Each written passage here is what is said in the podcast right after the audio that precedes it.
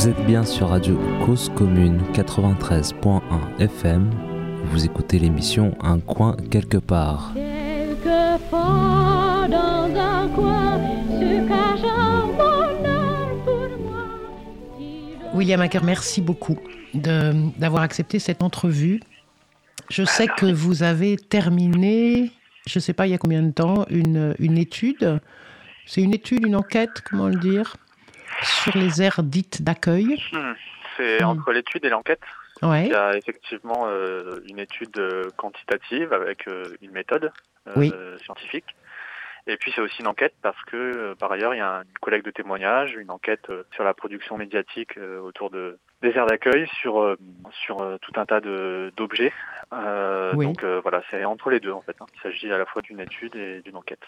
Ne pas trop le qualifier. Ouais, avant, avant de rentrer dans le, dans le- un peu plus dans le détail des, du contenu, puis de la démarche, etc., juste, je me posais la question, est-ce que vous êtes vous-même concerné, ou enfin, comment vous est venue cette idée de faire ce, ce travail? Alors moi déjà je viens des je viens des voyageurs. hein. Je suis je, viens- je suis issu des, de ceux qu'on appelle les gens du voyage. Donc Oui. euh, j'ai voyagé une partie de mon enfance, euh, voire de mon adolescence, enfin surtout de mon adolescence. Mhm. Et puis euh, ensuite euh, personnellement je suis sédentarisé maintenant puisque j'ai j'ai fait des études. et puis forcément quand on fait des études, les métiers qui vont avec sont souvent des métiers sédentaires. Ah, d'accord, donc c'est lié, à la- lié à la profession, la sédentarisation, ça a été lié à la profession et lié aussi euh, à une évolution, un cheminement personnel. euh, Oui. voilà. C'est euh, c'est pas c'est pas une contrainte. J'ai pas été contraint à la sédentarisation, si vous préférez, mais Mhm, mhm. mais voilà, c'est lié à, à tout simplement un chemin de vie. Euh, mon frère, lui, est resté sur le voyage. Ma- mes parents sont restés sur le voyage. Oui. Voilà, je suis un, un peu le un cas un petit peu à part dans dans mon dans ma famille, mais euh, mais voilà, c'est lié à un, c'est lié à un choix, c'est lié à un parcours. euh. Il n'y a pas vraiment de de réflexion en tout cas autour de autour de ce cette euh, façon d'habiter, on va dire. Il n'y a pas de réflexion là-dessus?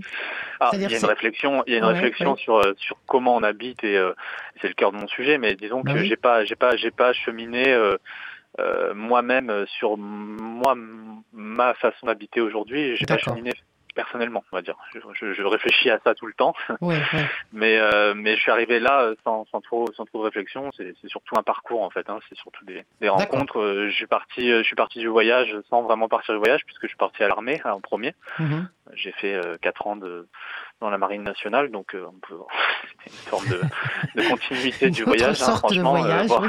voire même j'avais un peu élargi le champ, franchement. Et puis après, euh, et puis après, ben, j'ai repris des, des études de droit parce que parce que euh, mon grand-père euh, qui euh, qui avait, euh, ben, j'étais le premier enfant de la famille à avoir le bac et pour lui c'était euh, une très grande fierté et il voulait que je devienne avocat pour les, les voyageurs. Voilà, c'était ça, Hmm. c'était son rêve. Et donc quand euh, quand j'ai quitté l'armée, ben, la première chose que j'ai faite, c'est partir à la fac de droit qui était euh, pas très loin de l'arsenal militaire à Toulon. Et, euh, et j'ai j'ai fait mon droit, comme on dit. D'accord. D'accord. C'est de là que c'est venu. Donc c'est c'est à la fois quelque chose qui vous intéressait vous-même, mais aussi comme une, une, une réponse à une demande ou une attente, c'est ça? Ah, ben, disons que le parcours, euh, le parcours juridique, il vient de, de clairement de mon grand-père. Hein, c'est Mhm, mhm. C'était une façon de, de, de le rendre euh, fier, hein, très clairement. Oui.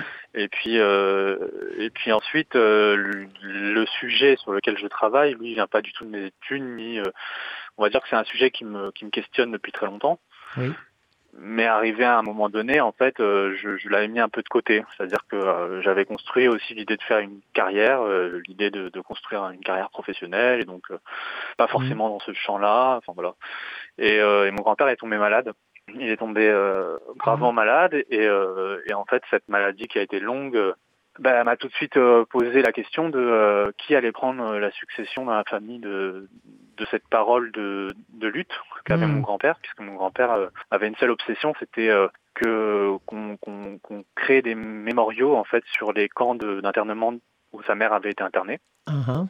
Et donc je me suis dit bah il faut reprendre ce flambeau parce que ça n'a pas été fait, ça n'a pas été achevé dans sa vie, c'est quelque chose qu'il aura qu'il aura pas l'occasion de voir. Euh, et donc c'est à partir de ce moment-là en fait où j'ai vraiment commencé à la maladie de mon grand-père a vraiment euh, a vraiment pris pris le corps et puis euh, et pris l'esprit aussi. Mhm, mhm. et, euh, et, euh, et à céder un peu une forme d'engagement euh, à la vie et à la mort. Où, euh, et puis ça coïncide aussi avec une rencontre, euh, une belle rencontre que j'ai que j'ai faite avec une, une chercheuse qui s'appelle euh, Lise Wano, Mhm. euh, que j'ai rencontrée euh, un peu par hasard via les réseaux sociaux, que j'ai contacté, qui m'a invité à sa soutenance de thèse et qui travaillait euh, sur les voyageurs, sur les collectifs Romani, sur sur les inégalités environnementales. Et donc elle m'a remis aussi un petit peu euh, ce- ces sujets en fait sur la table euh, Mhm. parce que euh, effectivement, je- depuis que je suis né, euh, mais moi et ma famille, on a toujours vécu dans des euh, dans des lieux euh, des, des lieux pourris en fait. Hein. Enfin, pas pas à l'intérieur de la, de la caravane ou de la maison, mais mais de la localisation. En fait, ça, ça a toujours été une localisation euh, en périphérie ou dans des zones dans des zones euh, commerciales, à côté des zones commerciales. Euh, pareil pour, pour pour tous les autres membres de ma famille. Et, et du coup, il y avait euh, il y avait cette question. Qui était en moi, mais euh, que j'avais pas saisi en fait. J'avais pas, je l'avais pas saisi et en, en côtoyant Lise euh, et ses travaux et, euh, et, et aussi la- l'espèce de fougue euh, qu'elle dégageait, sa, sa façon de travailler, etc. Ça m'a, ça m'a quelque peu électrisé en fait. Mhm. Et à ce moment-là, on est rentré dans une forme de, de relation, euh, un peu de collaboration, mais aussi d'amitié. On a d'abord commencé à travailler sur la mémoire, sur l'histoire de ma propre famille dans les archives départementales. On est allé euh, chercher, fouiller, trouver des, des documents, des photos, euh, etc. Et puis petit à petit, on a commencé à, à traiter de la question, enfin en tout cas à s'intéresser un peu plus au- à la localisation des aires d'accueil, aux questions des pollutions, etc. Euh, Mhm. Donc ça, c'était vraiment un sujet qu'on qu'on abordait, euh, elle qui, qui avait fait vraiment euh, des études là-dessus, hein, donc euh, qui était vraiment plus, elle vraiment spécialisée, moi pas du tout, mais euh, voilà, on l'abordait, on le discutait, et puis euh, le, le, le matin où Lubrizol prend feu, donc euh, c'est fin septembre euh, 2019, euh, j'entends à la, à la télé en fait que c'est une usine Céveso qui prend feu. Oui. Et avait, euh, dans un de ses articles, euh, traité euh, de l'aire d'accueil de, de Saint-Menet, qui est à- dans les Bouches-du-Rhône, à côté de Marseille. C'est la Mhm. seule aire d'accueil de Marseille, d'ailleurs, Mhm. qui est au pied d'une usine Céveso aussi. Et donc, tout de suite, ça ça m'a rappelé, euh, ça m'a rappelé ce cas-là. et euh, je suis allé fouiller dans le schéma départemental. Et évidemment, au pied de l'usine, il y avait euh, l'aire de Petit-Quevilly Mhm. au pied de l'usine Librisol. Et euh, donc euh, on a commencé avec Lise euh, et, et son compagnon Valentin, on a commencé à, bah, à essayer de contacter les gens, à essayer de, de voir qui on, qui on pouvait mobiliser. Et puis eux sont montés à, à Petit Quevilly, sont allés rencontrer les gens sur place. Et, et en arrivant sur place, c'était euh, bah, une situation inacceptable. C'était des, des gens qui n'avaient pas été évacués, des gens qui n'avaient pas été pris en charge. Il y avait personne qui était venu les voir on a des gens qui avaient peur- qui avaient eu cru, mourir en fait, hein, vraiment, donc euh, qui étaient assez euh, traumatisés, qui, avec des caravanes qui sentaient euh, bah, les suies, qui sentaient la fumée, qui sentaient le l'odeur chimique, le métal, et euh, et puis des gens qui avaient euh, des problèmes respiratoires, des problèmes de peau euh, liés euh, à l'incendie. Mhm. Et donc euh, à ce moment-là, euh, ça a été, euh, ça a été, on a commencé à collectivement avec les habitants de l'air et puis euh, puis d'autres collectifs qui sont en lutte euh, déjà euh, bien avant. hein. Je pense au, au collectif des femmes de l'aire d'accueil des Oui. Bronchin dans le Nord, euh, qui elles sont en lutte depuis euh, 7 ou 8 ans euh, parce qu'elles sont dans une aire localisée au pied d'une usine de béton et que il y a beaucoup de gens malades, etc. Et ben avec tous ces gens-là, on a on a fait une tribune dans Libération et puis ensuite on a monté une forme d'opération médiatique euh, pour sensibiliser sur sur cette question, sur le sort des, des habitants de Petit mais aussi sur le sort de, de tous les autres qui vivent dans, dans les autres aires d'accueil. On a également euh, mené euh, un combat juridique puisqu'on a porté plainte. Euh, et puis très vite, en fait, on s'est confronté à un mur. C'était celui, euh, le mur institutionnel, en fait. J'appelle euh, le mur du silence. C'est-à-dire qu'on a en face de nous euh, des acteurs euh, publics, des acteurs institutionnels. Et là, il s'agissait d'acteurs de la DIAL, donc de la direction du logement, qui, euh, qui vous regardent et qui vous disent ben, c'est très bien de nous parler des aires d'accueil en situation euh, dangereuse ou, ou dans des zones polluées, mais c'est de la démagogie de dire qu'elles sont toutes dans ces zones-là. c'est de la démagogie parce que vous n'avez pas les chiffres. Ah, ok. Et là, vous avez dit, on va les précisément- chercher. on va aller les Et là, chercher. j'ai dit, et là, j'ai regardé d'abord, j'ai regardé si on n'avait pas les chiffres. Et effectivement, Mhm, il mhm. y a personne qui a pensé à produire ces chiffres. Hum, hum. Et ça, c'était euh, une grosse claque parce que ça fait quand même euh, la, la- la mention de, de ces terrains pourris. Dans les années 50, il y avait des rapports qui les mentionnaient déjà. Oui. Donc euh, ça a foutu une claque parce que je me suis dit mais comment se fait-il qu'aucun acteur, que qu'il soit institutionnel, politique, euh, associatif, euh, comment se fait-il qu'aucun acteur ne se soit saisi de cette question et n'ait eu la présence d'esprit de le faire en fait? Oui.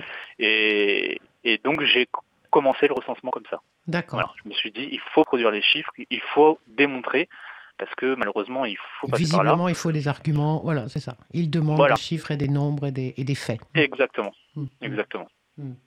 Et donc euh, j'ai commencé ce recensement en, en octobre 2019, D'accord. quatre jours après l'incendie, Oui. quatre ou cinq jours. Et je l'ai achevé euh, en février euh, 2021. Hum. J'ai recensé euh, département par département euh, toutes les aires d'accueil, toutes les aires de grand passage. J'ai compilé euh, donc euh, des PLU, des schémas, des schémas départementaux d'a- d'accueil des gens du voyage, puisque c'est dans ces documents qu'on prévoit euh, euh, où, dans quelle ville il y a l'accueil en fait. hein. Oui. On oui, ne prévoit pas l'adresse. Alors c'est ça la difficulté, c'est que j'avais pas les adresses. Il fallait à chaque fois les localiser euh, euh, via satellite, vue satellite, ou alors euh, en croisant des données comme les, les- les coupures de presse ou aussi les, les pétitions entières d'accueil. C'est Hum. finalement Mm. quelque part Mm. le racisme nous m'a aidé là-dessus puisque à chaque fois qu'il y a un projet d'aire d'accueil, il y a une pétition anti. Oui. Et, euh, et dans ces pétitions, parfois on a des indications de la sur la localisation. Donc, voilà, c'est comme ça que j'ai travaillé. Et, Donc, sur et données, fallu. Sur, do- sur données, sur, sur plan, sur documents, vous avez travaillé. Vous n'êtes pas déplacé. Il n'y a pas eu d'endroit où vous avez eu Ah, besoin bien d'aller. sûr, si, il y a eu des Si, endroits où je, me suis déplacé. Après, euh, évidemment, il y a, Pas il y a- partout, non, il y a bien sûr. 1400 aires d'accueil en Hum, France. hum, Donc, hum, euh, et physiquement, c'était impossible de me déplacer. Ou alors, il m'aurait fallu euh, un temps plein avec des équipes. Ouais, Euh, le problème, c'est que tout ce projet a été fait sur fonds propres. Et c'était d'une part euh, parce que euh, j'avais pas les moyens de faire ça sur d'autres fonds. j'avais Ouais. pas le temps, surtout. Ouais, ouais. Et d'autre part parce que euh, c'était une volonté de ma part pour rester complètement indépendant et pas être phagocyté par des acteurs publics euh, ou récupéré par euh, d'autres personnes euh, euh, qui auraient pu jeter le trouble ou semer le doute sur ces sur ces données quoi. Donc il a Mhm. fallu euh, les localiser euh, à travers des outils informatiques, donc euh, des, des vues satellites, etc. Et ensuite euh, faire un certain nombre de d'entretiens, alors euh, physiques ou téléphoniques parfois, hein, surtout après euh, 2020 parce que bah, forcément il y a eu le, le confinement, donc Hum, hum. c'était beaucoup moins facile de se déplacer. D'entretien avec des habitants habitantes ou avec des, Des habitants élus que des habitants des aires d'accueil. Ok, d'accord. L'idée, c'est que ce, ce, ce travail et l'ouvrage qui soit rendu, Ok, oui, oui. Hum. il, il s'appuie sur des travaux de Mhm. chercheurs, il n'y a pas de problème. Par contre, ceux qui construisent, ceux qui témoignent, et, et, euh, tout ça, c'est que des voyageurs et des gens qui, qui vivent dans les airs. D'accord. Je voulais, je voulais pas euh, co-construire avec euh, des professionnels de l'accueil. euh, Ouais, je voulais pas co-construire avec des associations qui sont euh, qui sont critiquées par ailleurs, hein, puisque euh, dans le paysage associatif, on va dire euh, voyageurs ou, ou tziganes, euh, il y a un certain nombre d'assauts qu'on appelle amis des tziganes. Et, euh, et qui se sont euh, qui ont été constitués dans les années 50 euh, par un, un personnage très controversé qui est le- qui était le conseiller d'État Pierre-Joël Lambert Oui. Euh, qui lui avait pour objectif de, de, de, de rendre le nomade homme moderne, de le civiliser. Donc euh, on a des amis des Tziganes qui sont héritiers euh, d'une certaine tradition où on ne veut pas laisser faire les voyageurs et, et du coup bah, l'idée c'était de pas travailler avec ces gens-là en fait. Voilà. Mhm, je, je mhm. les rejette pas en bloc, mais je voulais simplement pas qu'ils Il fallait pas qu'il sèment le trouble Ouais, c'est ça. sur ce travail. Voilà.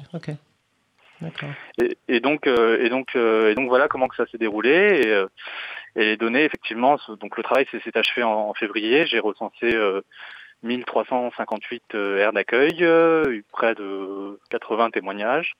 D'accord. Euh, et puis beaucoup de rencontres, euh, énormément de, de- de coupures de presse. Je pense qu'il y en a presque Oui. 5 ou 6 000 euh, compilés. Enfin, donc euh, ça a été euh, ça a été un travail de fourmi qui a été fait donc sur fonds propres, qui a été fait sur temps Mmh. libre également parce que par ailleurs Mmh. c'est pas mon travail. Oui, c'est ça. Pas. Euh, voilà. Et puis ensuite il y a eu l'écriture de d'un ouvrage qui, qui, qui va être publié en Qui va en être avril publié là. 2021. Ouais, c'est ça, en avril. Et vous avez Voilà, un, éditeur qui a, qui a accepté le, le deal. Ah ben pas qui a accepté, qui est venu me chercher en fait. donc euh, Ah oui, là aussi Donc là il a su que vous faisiez l'étude, c'est ça? Oui, parce qu'en fait, ce que j'ai fait, c'est que tout le long de, de mon travail, j'ai médiatisé ce travail-là. Oui. C'est-à-dire que Bien dès qu'on a eu Mhm. une fenêtre médiatique à Lubrizol. J'ai jamais lâché la fenêtre médiatique et j'ai toujours fait en sorte qu'elle reste ouverte. Euh, j'ai, j'ai, j'ai- j'ai- sans cesse, j'ai publié, publié, publié, publié. J'ai, voilà, le compte Twitter est passé de 2000 abonnés à 12 500 aujourd'hui. Euh, euh, il, Mhm. il a été à l'origine de, de- de près de 50 ou, ou 60 euh, articles, podcasts, etc. Donc, Mhm. j'ai jamais cessé en fait cette, cette, euh, ce travail médiatique Mhm. euh, et qui, bah, qui a été visible, qui a rendu visible un travail aussi euh, de recherche et, et, euh, et des luttes et euh, des, des revendications. Oui. Et, euh, et donc ça m'a permis euh, bah, de faire en sorte qu'il y a un éditeur qui, qui vienne vers moi, qui sont les, qui, qui sont les éditions du commun Mhm. et euh, qui, euh, qui me propose un, un projet de livre. À l'origine, il, il, il souhaitait, il savait pas trop ce qu'on allait publier en fait. Mhm. Euh, par ailleurs, j'avais aussi une, une- je tenais aussi une- un blog dans Mediapart. J'avais publié aussi des articles. Tout à fait. comme ça. Mhm. Et donc, et donc, bon, il savait pas trop où on allait, et puis on s'est retrouvé en fait à publier le recensement en entier, Et Mhm. puis, Mhm. et puis près de 250 pages de d'analyse, de, de mise en contexte euh, historique, sociologique, Mhm. euh, etc., etc. Ok. Donc, euh, il y a ce livre qui sort en avril aux éditions du commun, qui s'appelle Où sont les gens du voyage, euh, et que je suis évidemment très très heureux de de, de pouvoir publier quoi. Bien sûr.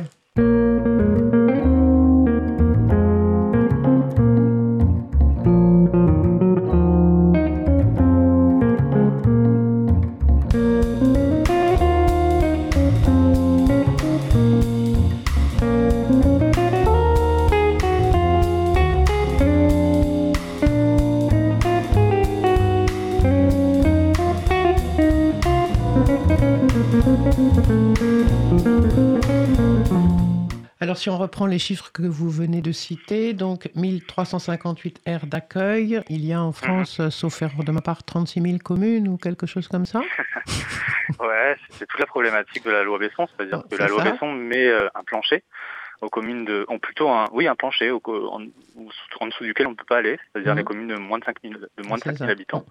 Or, les communes de moins de 5000 habitants composent euh, 94% des communes Voilà. françaises. Ça. Et oui. Et donc, en fait, on n'a pas créé euh, un droit, hein, on a créé euh, finalement, euh, on a créé finalement des zones d'exclusion entières qui ça. sont incroyablement vastes. Surtout quand on le reprend à l'échelle d'une aire d'accueil qui fait en moyenne 3000 mètres carrés, donc c'est la taille d'un d'un parking. Hein. Euh, et donc vous avez des départements avec un, deux parkings, quoi. Et c'est les seuls endroits où vous avez légalement le droit de vivre.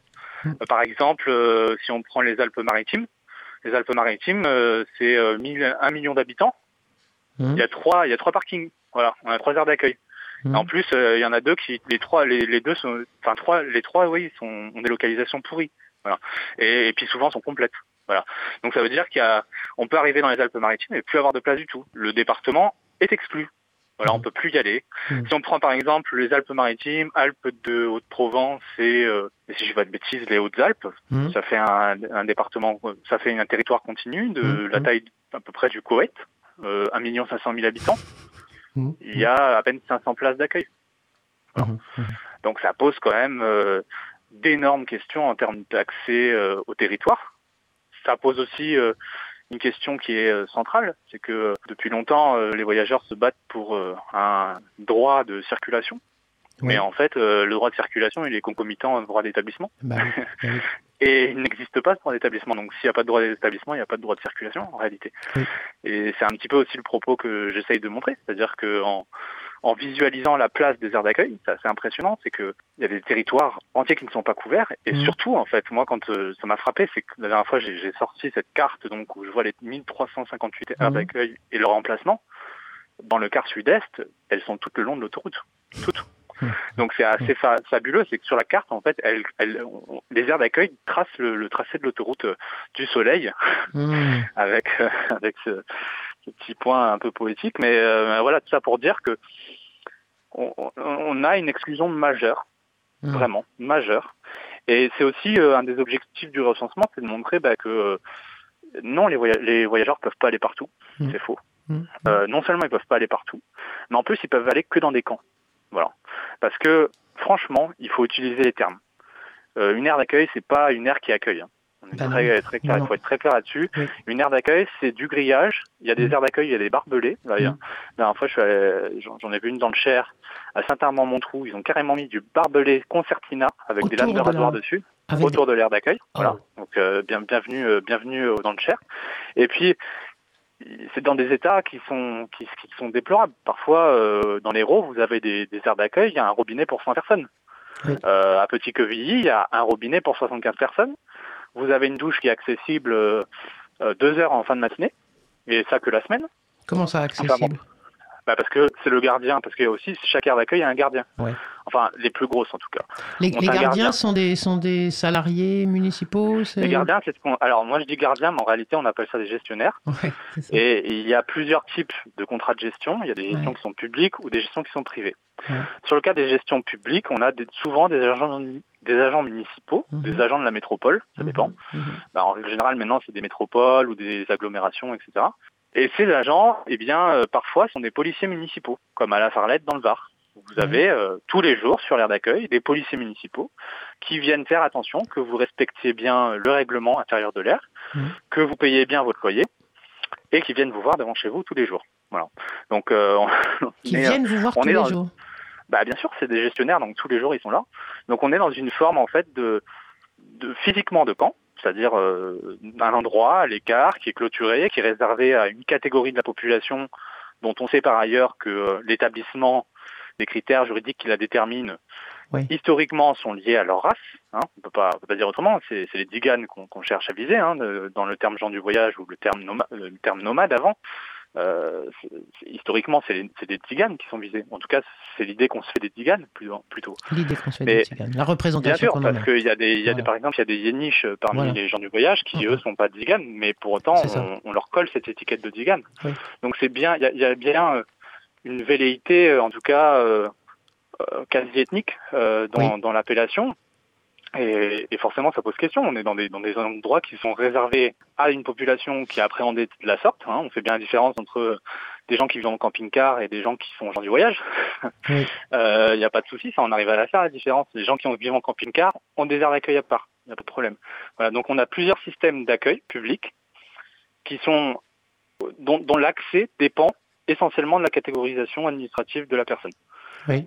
Et ça, ça pose évidemment une grosse question, parce que quand on a dans une ville ou dans un appartement, à l'échelle d'un appartement comme le Calvados, on a des dizaines et des dizaines d'aires de camping-car qui parfois sont gratuites Ouais. et qui refusent évidemment tous les gens du voyage, qui elles sont localisées tous dans les centres-villes, tous en bord de mer, tous dans des endroits touristiques. Ils les refusent. côté- C'est-à-dire ça, c'est testé effectivement par des familles, c'est refusé. Ah Les bah oui, accès sont toujours refusés. Ah ben toujours, Ok. toujours parce que euh, le camping-car, alors ce qui est très pratique, c'est que le camping-car, bah, pour y accéder, il faut avoir un camping-car. Et la majorité des familles voyageurs n'ont Oui, pas de camping-car, elles ont des caravanes. Oui, Donc oui. ça, c'est une façon, eux, pour eux, ils sont tranquilles là-dessus. Il y a un autre, euh, il y a un autre lieu qui est refusé systématiquement aux gens du voyage, c'est les terrains de camping municipaux, qui pour le coup, bah, ne peuvent pas euh, refuser les caravanes, puisqu'il y a des gens qui font du Bien caravaning, par exemple. Et donc, elles, elles ont trouvé une autre parade, c'est refuser les caravanes double essieux, c'est-à-dire celles qui ont quatre roues. Ah, Parce que les caravanes double essieux sont en règle générale plus robustes, sont les plus grandes, etc. Ce sont celles qui sont utilisées par les voyageurs, en majorité. oui. Et donc en refusant les caravanes double essieux, on pallie à une jurisprudence qui a interdit l'interdiction des gens du voyage dans les campings ça. municipaux il y a pas si longtemps que Mm, ça. mm. C'est-à-dire que dans les années 90, clairement, dans les règlements intérieurs de, de campings municipaux, vous aviez Mhm. écrit interdit aux gens du voyage. Voilà, c'était pas, Oui, c'est c'est ça. clair, Et ça, c'est ça a été, c'est clair et net. Ça, c'était Voilà, c'est- ça, c'est ça a été impossible maintenant de interdit. l'écrire, en tout cas. Ben, on en a encore chopé l'année dernière. Donc euh, ça Écrit veut dire dans que bon, écrit dans le règlement avec Mhm, des panneaux mhm. à l'entrée du terrain de camping, etc. Donc tout le monde s'est pas encore mis à la page, Oui. tout le monde ne connaît pas encore bien les, les jurisprudences, mais en tout cas, gentil, petit à petit, ça disparaît. D'accord. Voilà. Et la parade, et la parade, ça a été de, de viser les caravanes double essieux. Oui, Alors ce qui est très drôle, c'est que Hum, hum. quand on, quand on demande aux responsables publics pourquoi Pourquoi les le caravanes double essieux sont Hum. interdites, bah, c'est le secret le mieux gardé de France. Personne ne vous le dit, quoi.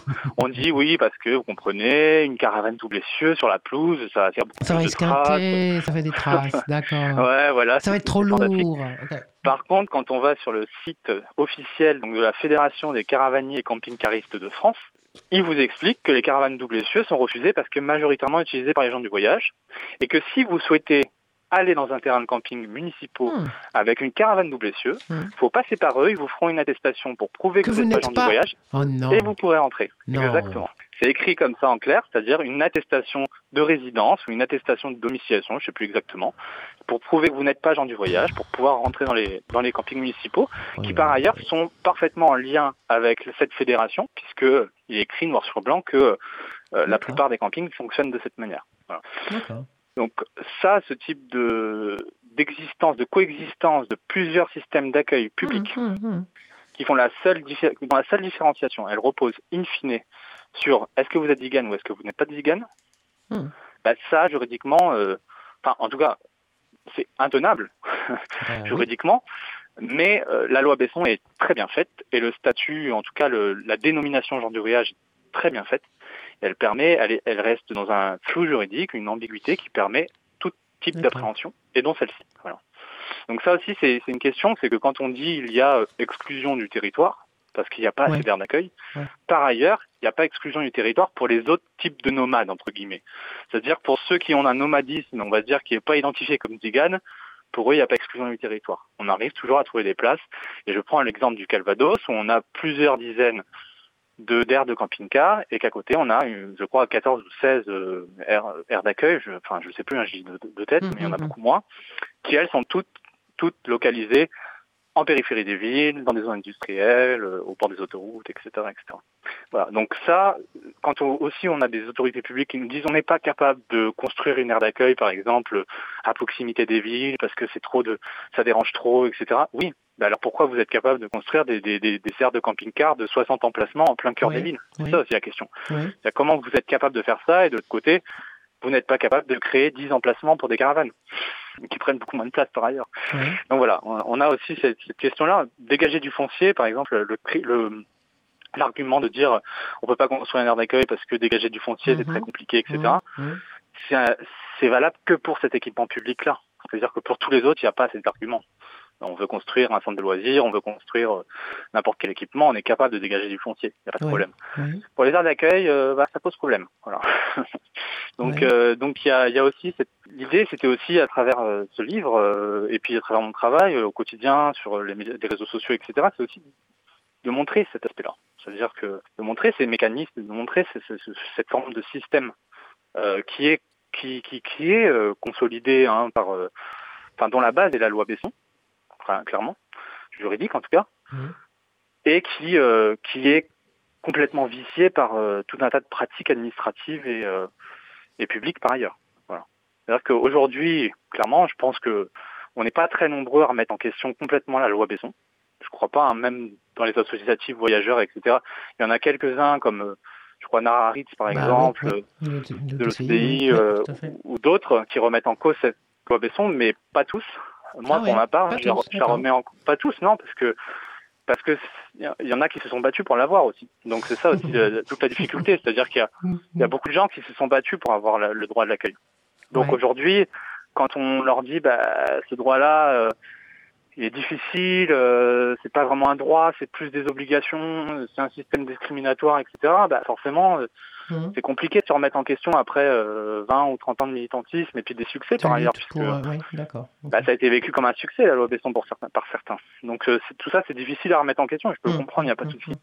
Mais pour moi, il s'agit d'un système vicié.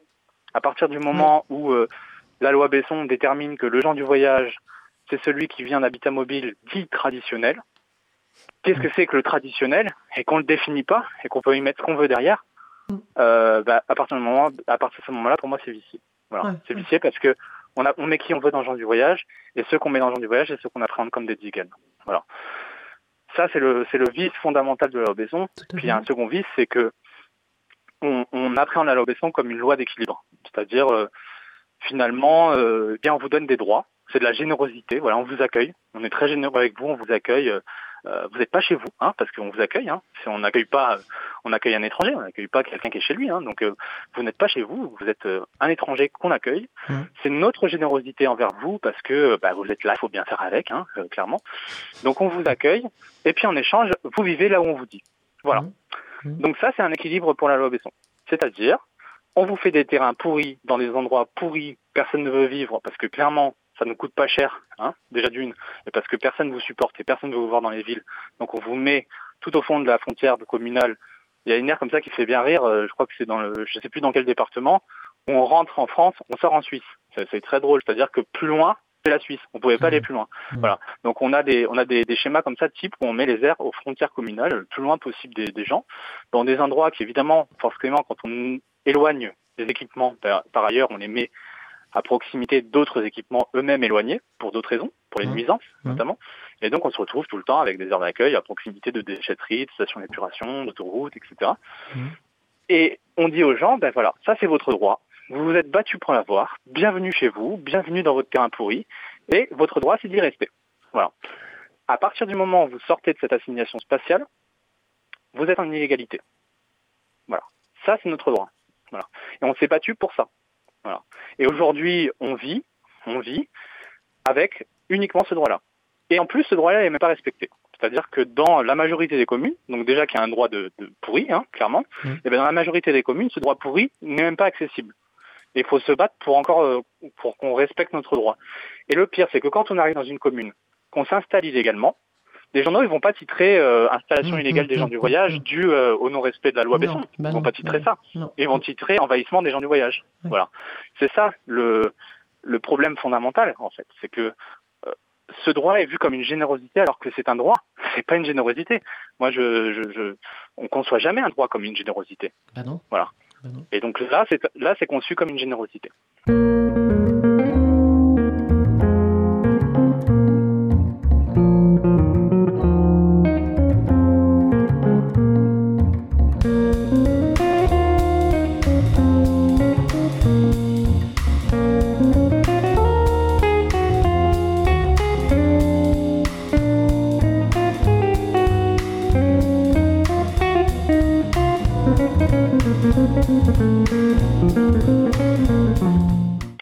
Bien distinguer l'accueil de euh, un accueil, par exemple, peut être chaleureux, mais il peut être également glacial. Voilà. C'est pas euh, l'accueil, c'est pas c'est pas c'est pas synonyme de, de bienveillance et de d'être bienvenu dans un territoire. L'accueil, c'est c'est une notion qui, qui veut tout et rien dire. Voilà. Et surtout, c'est c'est une notion qui est profondément euh, méprisante parce que la plupart des gens qui sont entre guillemets accueillis, ce sont des gens qui sont sur le territoire depuis des siècles. Bah oui. Donc on Et est qui ont le accueilli droit en gros. euh, bah oui, c'est ça. Exactement. Voilà. Et, et puis l'accueil, surtout, ce que les gens ne voient pas, par ailleurs, c'est que l'accueil fait partie d'un d'un système complet de refus d'accès au territoire et d'assignation spatiale. Oui. L'accueil, c'est un point parmi tout ça. C'est-à-dire que concrètement, aujourd'hui, quand vous êtes un voyageur, quel choix vous avez? Vous avez le choix, et certains le diront d'ailleurs, si vous n'aimez pas les heures d'accueil, achetez-vous un terrain. Très bien, on a le choix d'acheter un terrain. On va acheter son terrain. Dans quasi 100% des villes de France, on ne peut pas poser sa caravane plus de trois mois sur son propre terrain. Exact. Mm, mm, Alors, mm, si mm. on fait du camping-car, pas de problème. Si c'est un, un truc secondaire, il n'y a pas de souci, on peut. À partir du moment où vous vivez quotidiennement dedans, vous ne pouvez plus. Donc, ça voudrait dire qu'il faudrait que je m'achète quatre terrains sur la commune, histoire de dire que je passe trois mois ici, trois mois là, trois mois là et trois mois là. Ça fait 12. Voilà. Donc, il faut avoir les sous pour quatre terrains. Ensuite, il y a un second problème, c'est que l'accès à l'assurance et au crédit, quand on est gens du voyage, il est absolument pas garanti. C'est-à-dire que pour faire un crédit immobilier, bien souvent, il faut avoir des fiches de paye, enfin bien souvent, tout le temps en fait, il faut avoir des fiches de paye. Et évidemment, quand on est voyageur, qu'on a un mode de vie qui n'est pas un mode de vie forcément sédentaire, on a des métiers qui ne sont pas salariés la plupart du temps. C'est des métiers indépendants. Donc l'accès au crédit, c'est quasiment net. Parce qu'aucune banque ne prête à des indépendants itinérants. Voilà, donc c'est très difficile d'avoir accès au Mhm. crédit. L'accès à l'assurance, à partir du moment où vous dites je suis voyageur à l'assurance, vous n'avez plus rien. On vous assure plus votre caravane, on vous assure plus votre voiture, c'est c'est très très dur. Quand vous avez une caravane principale d'habitation, c'est très dur de l'assurer. Donc il y a, y a- y a ces deux choses-là qui font qu'aujourd'hui, ben, il y a beaucoup de gens qui ne peuvent pas accéder à la propriété. Et quand on ne peut pas accéder à la propriété, quel choix nous reste-t-il? On a deux solutions. Soit on vit légalement dans des aires d'accueil, Mhm. voilà. Soit on vit illégalement en dehors des aires d'accueil. Le problème, c'est qu'un certain nombre de voyageurs n'ont plus les moyens de voyager parce que depuis des décennies, on a fait en sorte que le voyage devienne de plus en plus compliqué en termes légal, c'est-à-dire que on a élargi le champ de l'expulsion, on a élargi euh, euh, le champ pénal, etc., etc. Mais aussi en termes de coûts. ça a plus du tout le même coût de voyager aujourd'hui qu'il y a 50 ans en arrière. Euh, voilà, c'est plus du tout les mêmes choses. On a des Mhm. péages, on a, on a de l'essence qui est beaucoup Ah, plus ah, chère. ah, Ça, c'est des coûts que tout le monde subit. Mais le coût pour le voyage, c'est devenu très très élevé. oui. Ce qui fait qu'il y a une partie des personnes qui ont petit à petit cessé de voyager, qui se sont sédentarisées. Et ces personnes-là, quand elles n'ont pas les moyens d'accéder à un terrain, ben, elles n'ont d'autre choix que d'aller sur une aire d'accueil. Logiquement, elles ne devraient pas aller sur une aire d'accueil. Parce qu'une aire d'accueil, c'est fait pour accueillir la personne de passage. Oui. Mais ce qui se passe en réalité, c'est que aujourd'hui, la majorité des aires d'accueil sont habitées par des gens qui sont fixes, qui sont fixés. c'est ça, qui Voilà. plus. Et ça, le problème, c'est que l'État a décidé, depuis euh, un peu plus de 30 ans, de mettre en place des programmes d'habitat. C'est-à-dire qu'en plus de l'accueil, on permet à des gens d'accéder à des terrains familiaux. terrains familiaux, c'est ça. Oui. Mais personne ne veut de terrain familiaux dans sa ville. Donc, on est dans une espèce de cercle vicieux, en fait, Mm. où on a des gens qui restent bloqués dans des aires d'a- d'accueil insalubres, ce qui fait que non seulement elles sont plus entretenues parce que parfois les pouvoirs publics les abandonnent carrément. Et ils disent, bon, il n'y a pas de raison, euh, on abandonne parce que c'est que tout le temps les mêmes gens, on les abandonne, euh, on, les- on leur laisse l'air et puis ils se débrouillent. Ça, ça arrive dans plein d'endroits. Et puis parfois aussi, eh bien, l'aire d'accueil ne remplit plus sa vocation d'accueil. Parce que les gens de passage, quand ils arrivent, ben, ils n'ont plus d'aire d'accueil. Elles sont toutes habitées par les sédentaires Oui. elles sont toutes habitées en fait par les gens du voyage sédentaires. Là aussi, c'est c'est un terme un peu bizarre, hein, un terme, c'est un oxymore en fait, gens du voyage sédentaire. Pourquoi on les continue à les appeler gens du voyage s'ils sont sédentaires ben, ben, voilà, l'administration continue à les appeler gens du voyage sédentaire euh, aussi pour les maintenir dans une position de gens du voyage en fait. Mhm. Donc on a ces gens qui vivent dans une aire d'accueil, qui sont gens du voyage sédentaire, et leur présence empêche les autres, les, les itinérants, en fait, les gens du voyage itinérant, d'accéder à une place d'accueil. On est dans un cercle vicieux, en fait. Et de l'autre côté, on a les communes qui veulent pas en construire. Donc on a une sous-construction des aires d'accueil et mm, finalement une fixation sur les aires, très peu de place et forcément il y a des installations illégales. Alors ça c'est des- c'est c'est un schéma euh, récurrent, c'est pas dans tous les départements, c'est pas dans toutes les collectivités, mais c'est un schéma récurrent qu'on voit euh, dans la majorité des, des, des territoires en fait. Ouais. Et les terrains Par familiaux, vous disiez, il y en en a pas Les terrains familiaux, il n'y en a quasiment pas. quasiment pas. C'est-à-dire que on construit, on construit. Aujourd'hui, il y en a quelques centaines en France. Mais c'est pas des centaines qu'il faudrait, c'est des milliers en fait. Ouais. Voilà. Mais euh, là, il en manque cruellement. Alors depuis, on va dire dix ans, les politiques se sont concentrées sur l'habitat. C'est-à-dire Ouais, que là, ouais. clairement, dans les derniers schémas départementaux, on voit clairement la différence. C'est-à-dire qu'avant, on parlait beaucoup de, euh, de création d'aires d'accueil. Aujourd'hui, on parle beaucoup d'ancrage. Énormément, énormément, énormément. Euh, L'ancrage, c'est la suite de la sédentarisation. Donc en fait, il y a un processus qui est très clair hein, depuis les années 50. On durcit les conditions de voyage. Mhm. Euh, on crée des politiques spécifiques qui vont euh, conduire les gens à se sédentariser. Mhm. Une fois qu'ils sont sédentarisés, on passe à ce qu'on appelle la phase d'ancrage, c'est-à-dire Mhm. que Mhm. en gros, on, on les met au travail et puis euh, et puis euh, on essaye de faire en sorte que leurs enfants soient scolarisés. Alors en réalité, hein, c'est juste la scolarisation des enfants, ça va pas plus loin. Et encore, quand, quand il y a la scolarisation, je suis gentil parce que dans plein de cas, il n'y a pas de scolarisation non plus. Donc là, on passe à la phase d'ancrage et on décide ensuite de leur a- permettre d'accéder à un terrain familial. Mais dans la pratique, il y a des gens, ça fait 15-20 ans qu'ils attendent, qu'ils attendent le terrain familial. Donc ce qui se passe, c'est que dans la pratique, sur certains territoires, vous avez des maires qui vont dire aux gens, bon, on vous donne pas de terrain familial, par contre, moi, ce que je vous autorise, c'est d'acheter ce terrain agricole à côté qui est pas cher. Vous mettez vos caravanes vous serez bien. Mhm. Voilà. Il y a plein de gens qui se sont fait avoir comme ça, qui, sous euh, proposition des, des, des, des élus ou des maires, etc., ont acheté un terrain agricole et se retrouvent aujourd'hui avec des procédures d'expulsion et des interdictions de vie sur leur terrain. Mhm.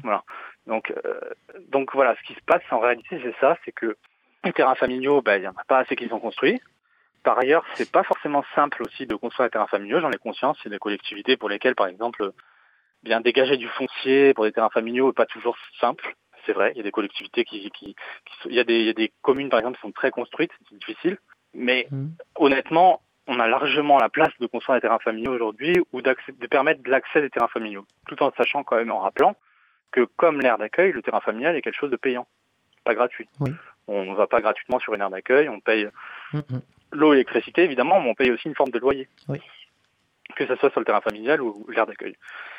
Donc voilà, euh, la problématique est là, c'est que on n'a que des cercles vicieux où systématiquement, quand ça part en cacahuète, c'est-à-dire tout le temps, eh bien c'est l'installation illégale qui est pointée. C'est pas euh, c'est pas le caractère systémique du qui a qui a permis l'installation illégale. C'est pas ça qui est pointé. C'est l'installation illégale. Voilà. Et la droite, on en part très bien de ce sujet, c'est-à-dire qu'on la droite pointera Mmh, toujours mmh, l'installation mmh. illégale, Mmh. et la gauche verra toujours euh, la moitié du problème. Le Mmh. non-respect de la, de, de, de la loi Besson par les communes. Voilà. On Mmh, dira, mmh, bah, c'est de la faute des communes, elles construisent pas assez d'air. C'est pas que ça le problème. C'est pas que ça. Ça, c'est voir le, le problème par le petit bout de la lorgnette. Voilà. Il y a un, un- un problème systémique qui tient au fait que la loi est profondément discriminatoire et profondément mal faite. Mm. C'est une loi Besson. La loi Besson, c'est une loi qui permet tout et n'importe quoi. Elle Mm. se veut être une loi d'équilibre. Elle se veut offrir de la souplesse aux collectivités. Et c'est là que le bas blesse. On ne peut pas avoir d'équilibre déjà entre une collectivité et un particulier. Et encore moins quand on est gens du voyage. C'est pas possible. Les rapports de force sont pas les mêmes. Et surtout, quand on permet de la souplesse aux collectivités, elles s'en emparent pour éviter l'accueil. Donc, euh, Mm. donc on a, euh, on a, et puis il n'y a pas de contrainte pénale, c'est-à-dire qu'une collectivité peut violer impunément la loi. Euh, le préfet normalement est censé avoir est un pouvoir de substitution. dire. euh, ouais, voilà, ça. Mmh. Ouais, sauf que quasiment aucun préfet s'en Mm. t'en ai jamais saisi. Voilà. Donc, in, in fine, on n'a pas d'équilibre. Et ce qui est fou, c'est que, par exemple, en janvier, les républicains, donc les, sénateurs républicains, ont proposé de renforcer la loi, parce que eux aussi pensent qu'il n'y a pas assez d'équilibre, mais dans l'autre sens. Ils pensent que les gens du voyage ont trop de trop de droits, euh, euh, les communes sont pas sont, sont trop laxistes avec eux, on les laisse faire, etc., etc. Voilà. Euh, c'est la, droite bête et idiote, hein, euh, ça c'est clair et net. Donc ces gens-là ont proposé en janvier de renforcer d'une part les sanctions pénales et d'alléger les contraintes qui pèsent sur les collectivités, notamment les collectivités qui sont réticentes à construire des terrains d'accueil. Voilà. Donc ça, c'est leur solution aux, aux sénateurs républicains. Donc mais évidemment, solution à quoi? J'ai pas compris. Mais du coup, qu'est-ce qu'ils qu'est-ce Bah, qu'ils disent là bah, qui- eux, pour eux, ils disent que la, la loi Besson est pas équilibrée, qu'il y a trop d'installations illégales, et c'est parce que les gens du voyage vivent en toute impunité. Voilà. Pour Ah, eux, c'est ça, et que les gens du voyage sont un fléau, blablabla, bla, euh, ils, sont, on peut pas vivre avec eux, ils s'installent illégalement, ils font ce qu'ils veulent quand ils veulent, et nous, quand on veut les punir, on peut pas. Voilà. En gros, c'est ça leur discours. Mhm, Et eux étaient pour le renforcement des sanctions pénales, mhm. et d'autre part, alléger les contraintes qui pèsent sur les collectivités qui ont déjà pas énormément de Mhm, contraintes en la matière. Voilà. Et en plus, ils ont fait une proposition qui, là, euh, moi, personnellement, m'a beaucoup choqué, et que la rapporteure du texte, qui par ailleurs est aussi sénatrice républicaine, a eu l'intelligence d'enlever dans le- la version finale qui a été votée. Ils ont fait la proposition de réintroduire des quotas ethniques. Des quotas de 3% de gens du voyage par commune, comme il en existait avant 2015. Et, et moi, ça, j'ai trouvé ça complètement hallucinant, qu'il y a encore des gens en 2021 qui proposent des quotas de gitans par ville, quoi. Voilà, c'est-à-dire, au-delà de 3% de personnes domiciliées, vous interdisez les gens du voyage. Ça, ça a été supprimé. Ça tenait de la loi de 69. C'était supprimé oui sous Hollande. Oui, En oui. 2016, les, les, les républicains LR, dans les, les, genre, je sais plus si c'était LR ou UMP à l'époque, mais UMP, je pense. on, pro- ouais. Ouais, ont proposé leur, leur- la réintroduction. Mhm, mhm. Ils se sont cassés les dents. Mm. Et là, ils allaient reproposer en janvier 2021 cette réintroduction de quotas ethniques. Voilà. Et, et clairement, ce sont des quotas ethniques, en fait. Ce sont des quotas de gitans, quoi. Et le propos est de dire, eh bien, il faut ces quotas parce que euh, les gitans, les, les gens du voyage, sont une menace sur euh, les résultats des élections. C'est-à-dire que si on leur met pas un quota de 3% par ville, ils pourraient se regrouper énormément dans une ville et constituer des forces politiques locales. Oh. voilà le, voilà le c'est discours. l'argument, c'est le discours qui est donné. C'est l'argument qui est tenu par Mm. tout un tas de sénatrices et sénateurs républicains, et ce depuis de longue date. hein, euh, ça fait depuis, euh, voilà, on, on voit cet argument revenir euh, de façon fréquente, et qui a été relancé là en janvier. Et moi, j'ai trouvé ça complètement euh, aberrant. Enfin, bon, c'est aberrant clairement. C'est aberrant, mais euh, ouais, c'est aberrant, mais en même temps, c'est, je trouve ça intéressant de voir que c'est plus du coup la même nature de refus ou la même nature de peur dont il est question quand on dit ça. C'est-à-dire qu'on sûr. dit, pas simplement euh, on n'en veut pas parce que euh, voilà ils, ils sont pas comme nous, ils vivent pas comme nous. On dit ils pourraient nous porter tort. C'est pas Ah, exactement la même Ah chose. oui, alors il y a deux choses. Il y a Ouais. ça, mais moi je pense que ça, ça tient plus de l'argument euh, de façade, c'est-à-dire que pour moi la véritable raison, c'est qu'ils ne veulent pas avoir, ils veulent pouvoir se permettre de refuser des domiciliations. Oui. Parce qu'une fois qu'on a des personnes domiciliées, c'est à la collectivité ensuite de prendre en charge les questions euh, d'éducation, etc., Mhm. etc. Donc je pense qu'il y a- il y a aussi, il y a surtout cette question-là. En fait, Mhm. C'est- c'est des, des, des revendications d'élus locaux qui se rencontrent entre eux et qui se disent bah, comment on fait pour éviter l'accueil, comment on fait pour éviter de les scolariser, comment on fait pour en avoir trop dans notre commune? Ils se mettent autour d'une table, ils font remonter ça à leur député de section et qui va faire euh, remonter ça euh, dans, les, dans le Parlement, que ce soit le Sénat ou l'Assemblée nationale. Voilà. C'est ça qui se passe en réalité à mon sens. Après, effectivement, il y a eu cet argument sur la, le truc du vote, qui moi me paraît... euh, et aujourd'hui qui est, qui est étayé par exemple, avec des exemples qui sont complètement euh, fallacieux. Par exemple, Mhm. il y, a, pas très longtemps, j'ai entendu, euh, je sais plus quelle personnalité politique dire, eh bien, regardez, vous voyez, ce quota-là, il valait le coup parce que euh, à Perpignan, il y a eu des alignements avec les gitans du centre-ville pour gagner la mairie, etc. Ouais, mais de quoi on parle en fait? Les gitans de Perpignan du centre-ville, ce sont pas des gens du voyage. Voilà, ce sont des gens qui sont sédentaires depuis des décennies. voilà. Vous parlez de quoi Des gens du voyage ou des, ou des, ou des tziganes Il y avait des choses Voilà. comme ça à Nîmes aussi, oui. Mm, mm. Voilà. Donc effectivement, qu'au niveau local, il peut y avoir des organisations, et tant mieux. Et tant Mais aujourd'hui, oui, le résultat, c'est quoi? Aujourd'hui, le résultat, c'est quoi? On a un seul maire en France qui est gitan. Un seul, à Berriac. C'est tout. Ils sont où les autres euh, Où sont les gens du voyage chez les parlementaires? Où sont les gens du voyage chez les hommes politiques? Ils sont où? Mm, mm. Voilà. Donc euh, voilà, c'est ça, c'est ce type de ce type d'argument politique, c'est ce type de pratique euh, d'une droite profondément anti-zigane qui qui continue de perdurer en France et qui n'est relevé par absolument personne parce que bah, c'est un sujet qui est complexe, euh, c'est un sujet qui est méconnu. Et, euh, et surtout, c'est un sujet qu'on rattache à une minorité. bon, on se dit, ils font pas trop de bruit, donc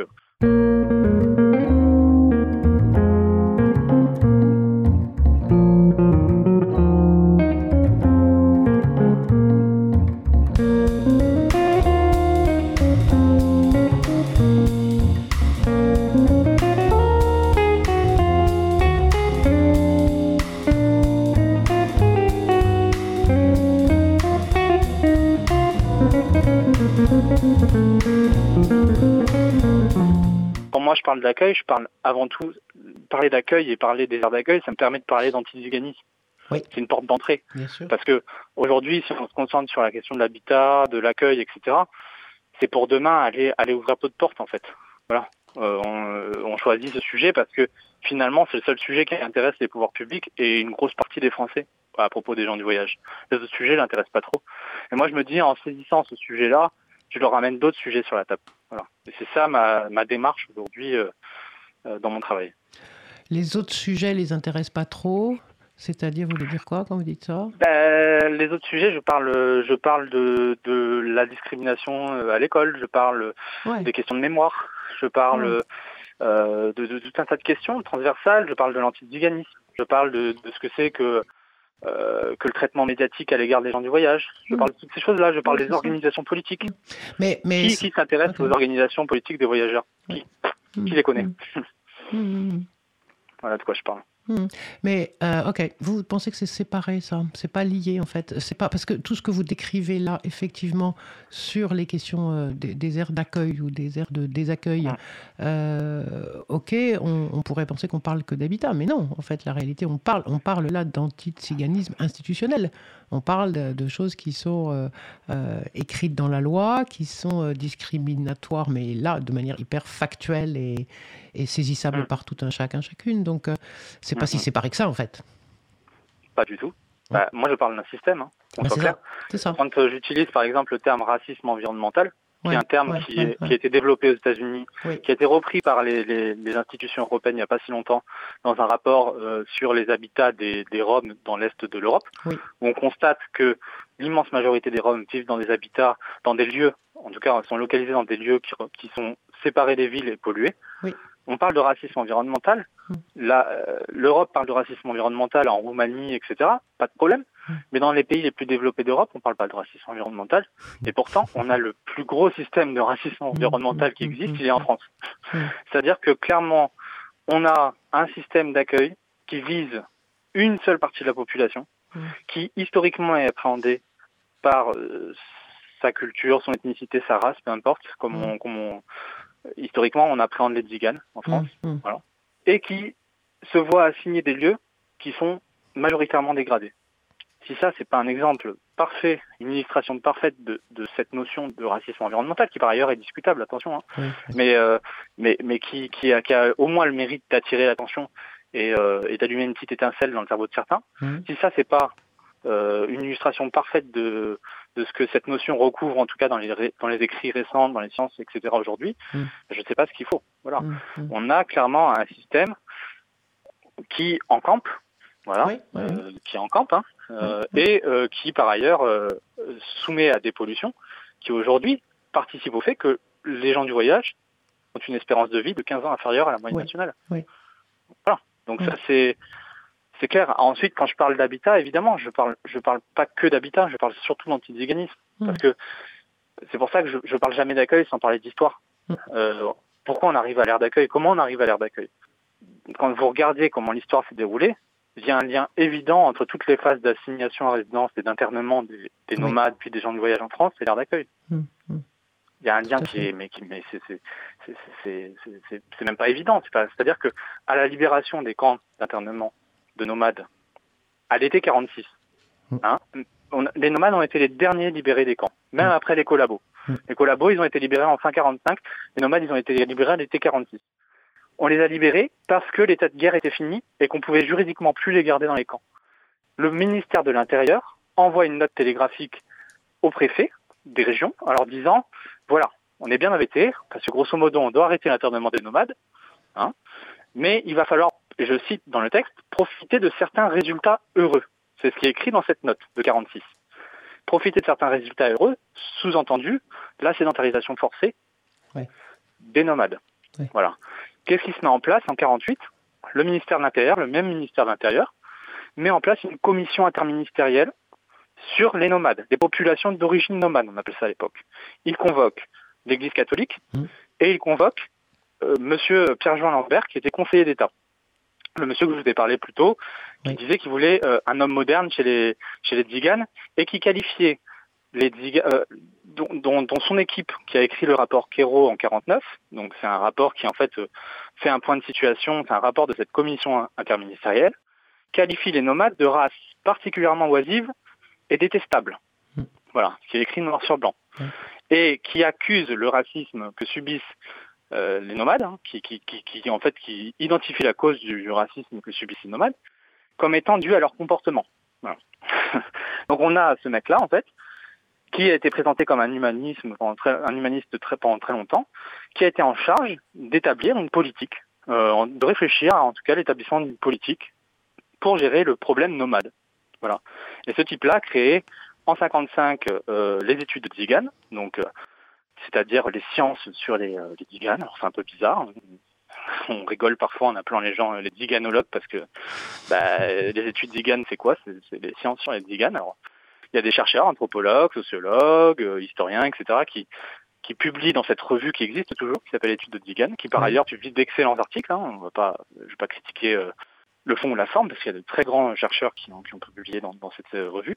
Mhm. Mais donc Pierre-Jean Lambert fait créer donc cette, cette revue Études Zigan avec d'autres, et puis surtout il crée la CNIN, c'est-à-dire euh, le- la première association amie des la- le, le CNIN ou la CNIN, je, je- Mhm. c'est collectif national, euh, je sais plus quoi- exactement avec les nomades. Enfin bref, Euh, il crée la CNIN qui va devenir plus tard, au fil des années, l'UNISAT, puis la FNASAT, l'actuelle FNASAT, qui est l'association en gros privilégiée dans la mise en œuvre des politiques publiques à l'égard des gens du voyage. Ouais. Voilà. C'est- C'est elle Donc, qu'on va écouter celle- plus que d'autres, oui, tout à fait. Celle qu'on écoute plus que d'autres, celle qui produit les rapports, Oui. celle qui a le plus d'antennes dans les régions, Oui. qui vont aller mener le travail social sur les aires d'accueil, qui vont aller parler aux collectivités, etc.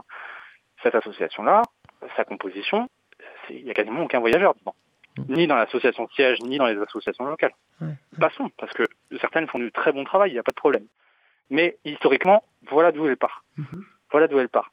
Et donc, dans, en 49, le rapport de cette commission interministérielle dit ce qu'il nous faut avec les gens de voyage, c'est des places spécifiquement réservées pour eux, donc c'est des aires d'accueil, des associations de personnes intéressées et qui souhaitent défendre leur sort. C'est pas des associations hein, de voyageurs qu'on veut, hein, c'est des personnes qui défendent leur sort, voilà, qui sont intéressées, qui viennent en aide à ces pauvres malheureux. Mhm, Donc mhm, la FNADAT, la création de- d'associations amies des Tziganes, et tout un tas de politiques qui visent à leur assimilation, des politiques euh, sur la santé, sur l'éducation et sur le travail.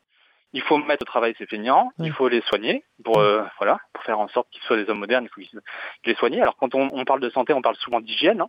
Il n'y a pas très longtemps, je, suis tombé sur un rapport de de 2018 d'un rapport sur l'hygiène dans une aire d'accueil euh, qui a été adressé, enfin qui a été mené par deux jeunes chercheuses où elles posent des questions noir sur blanc pourquoi les gens du voyage manquent d'hygiène. On analyse euh, en fait pour chaque habitant de l'aire d'accueil euh, euh, la qualité euh, du lavage des cheveux, du lavage des mains, des dents, etc. Et tout ça c'est rendu public sur des sites. Oui, oui, je vous assure, je vous enverrai le, le lien. Donc là, les- là, c'est c'est la question de la santé. Et puis ensuite, la question du travail et de l'éducation.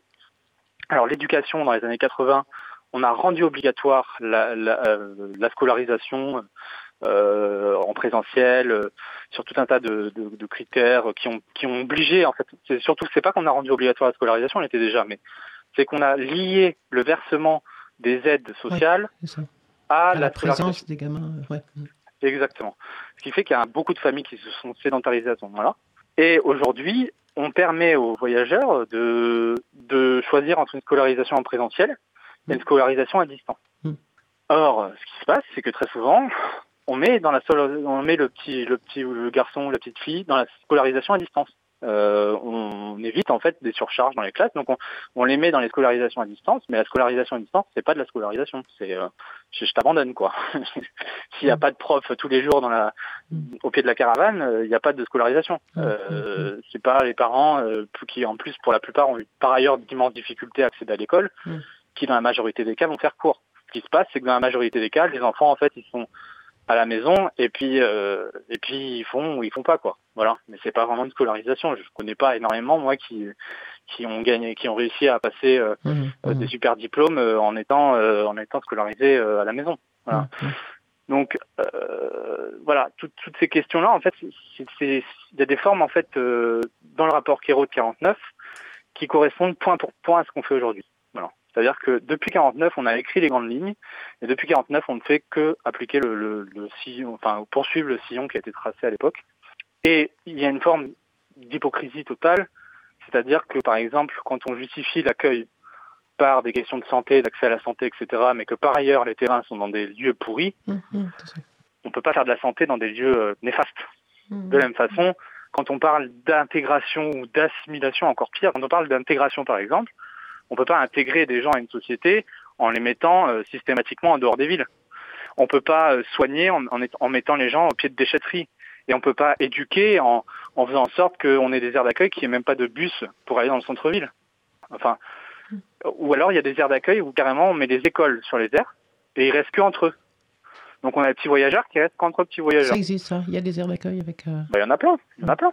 Ouais. Euh, alors ça, ça a été le truc pendant longtemps. Là, il y a pas longtemps, il y a la mairie ça, non? Non, non, pas du tout. Bah, là, la mairie de Paris, ils le font. Les deux aires d'accueil de la mairie de Paris, ils ont fait des, des, des, des, des écoles spécialisées dans les aires d'accueil directement. Aix-en-Provence, pendant longtemps, l'ont fait. Je crois qu'ils le font toujours. D'ailleurs, je, je sais pas, je, je sais pas, il faudrait vérifier. Mais on a carrément des, des accueils dans les aires d'accueil, dans les, des écoles dans les aires d'accueil. Alors, la mairie de Paris, euh, euh, c'est pas vraiment une école à la mairie de Paris, parce Non, que la mairie de Paris, c'est des équipes éducatives Ouais, qui viennent ça. faire en sorte que les petits voyageurs reviennent à l'école. Mais c'est un, un dispositif extra-scolaire ou complémentaire à la scolarité qui est de 4 heures par semaine et qui est actuellement le seul dispositif dont les enfants de, de ces aires d'accueil bénéficient. Mhm. Alors pour plein de raisons différentes, mais souvent en fait les régimes d'exception sont les seuls dispositifs d'éducation en présentiel. Par exemple, il y a beaucoup d'enfants du voyage qui se retrouvent arrivés au collège à ne pas accéder aux écoles, à- aux classes classiques Mhm. et à se voir proposer seulement 4 heures de, de soutien scolaire Mhm. Dans une classe spécialisée. Mm. Voilà, ça on en a plein. Il n'y a pas longtemps, j'ai eu la, la responsable de, du CASNAV, donc euh, le CASNAV c'est euh, c'est l'organisme public qui euh, qui gère entre guillemets les, des élèves allophones et les et les EFIV en fait les, les élèves euh, du voyage hein, tout simplement. Mhm.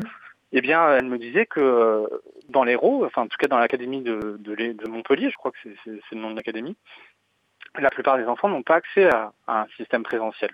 Ils ont accès à euh, 4 heures de soutien par semaine et l'accès à la scolarité est très compliqué. Aujourd'hui, vous avez des collectifs comme euh, l'école pour tous, Oui. donc il y a un collectif qui a été euh, fondé par des enfants qui, qui n'ont pas accès à l'école pour plusieurs raisons, pas parce qu'ils sont uniquement sur le voyage, mais il y a Mhm, aussi des enfants en grande précarité qui vivent dans des bidonvilles, etc., Oui. etc., dans les hôtels sociaux et tout. Ben, le collectif estime qu'il y a 100 000 enfants qui sont, qui sont comme ça, qui ne peuvent pas accéder à l'école.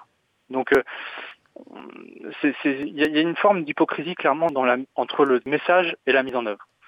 C'est-à-dire qu'on on présente euh, l'accueil comme complémentaire à euh, tout un tas de bienfaits euh, en termes de santé, d'inclusion par le travail et l'école, etc. Et dans les faits, bah, c'est complètement décalé en fait. On se rend compte que l'accueil, en fait, il, il est surtout là pour euh, mettre ce qu'on les indésirables dans des lieux indésirables, là où on ne veut pas les voir en fait.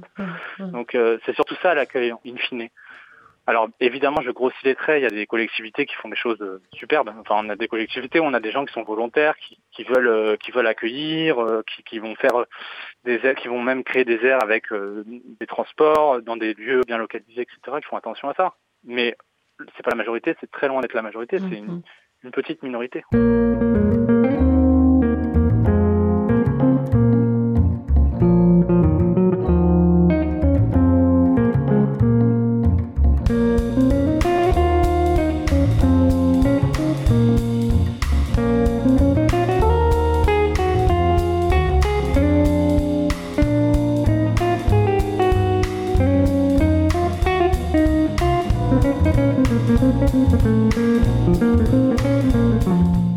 Cas, au niveau des euh, personnages euh, politiques, on va dire ça comme ça, donc, euh, donc au-delà des maires, hein, je veux dire les, les- les députés, etc., il n'y a pas, vous n'avez pas trouvé de personnalités qui sortent un peu du lot sur ces Si. sujets et Bah, qui disent sûr. des choses ou poussent pour qu'il y ait des lois ou que la loi Besson soit modifiée, etc. Il y a des propositions Ah, en ce alors, sens?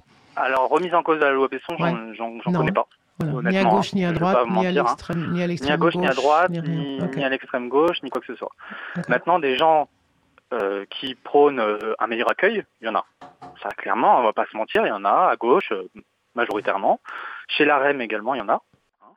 Ce qui se passe, c'est qu'aujourd'hui, par exemple, quand on analyse le paysage politique, donc qui parle de gens du Hum, voyage. hum. Déjà, il n'y a pas beaucoup de députés et sénateurs, c'est pas le cœur du sujet, hein, très clairement. Mm. Donc c'est quelques députés, quelques sénateurs qui s'intéressent à ces questions, qui pour beaucoup se retrouvent dans le groupe d'études gens du voyage de l'Assemblée nationale. Donc il faut savoir qu'à l'Assemblée nationale, il y a des groupes Ouais, d'études ouais.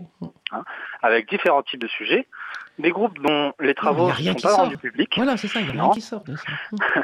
qui sont plutôt des groupes en fait des chambres de lobbying où on reçoit euh, tout un tas de personnalités et on réfléchit aussi entre soi. Quand on regarde aujourd'hui qui fait partie du groupe d'études des gens du voyage, Mm. c'est quasiment les, les sept euh, figures de proue de ce groupe. Euh, dans- sur les sept, il y en a six qui sont qui sont qui sont pour le renforcement des, des, des sanctions à l'égard des gens du voyage, etc. Qui, qui ont fait des gens du voyage une obsession. Voilà. On avait Valérie Duby-Muller, euh, Oui. députée de Savoie, qui a la, qui une tête de proue, hein, comme ça, dans- qui a fait des gens du voyage vraiment son sujet, bah, euh, qui, qui, qui veut renforcer les sanctions, qui veut pouvoir saisir les caravanes, parce que je l'ai pas dit tout à l'heure, mais la proposition de loi de en janvier, elle consistait à ça. Elle consistait à dire on peut saisir les caravanes. C'est-à-dire euh, quand on dit à quelqu'un en situation d'inégalité, on lui prend sa maison. Voilà. Ça consistait aussi à ça, la proposition de loi de janvier. Euh, donc on a on a ces gens-là. Et puis par ailleurs, on a aussi des gens qui historiquement s'intéressent à la question. Je pense par exemple au député euh, Dominique Rimbourg, qui lui est président de la commission consultative nationale des gens du voyage. Et ça, il faut qu'on en parle quelques instants, parce qu'il y a des choses à dire. Cette commission, donc, qui est présidée par M. Rimbourg, est présidée par l'homme qui, en 2015, au moment de la discussion des futurs textes euh, qui allaient un peu rénover le droit des gens du voyage, Mhm.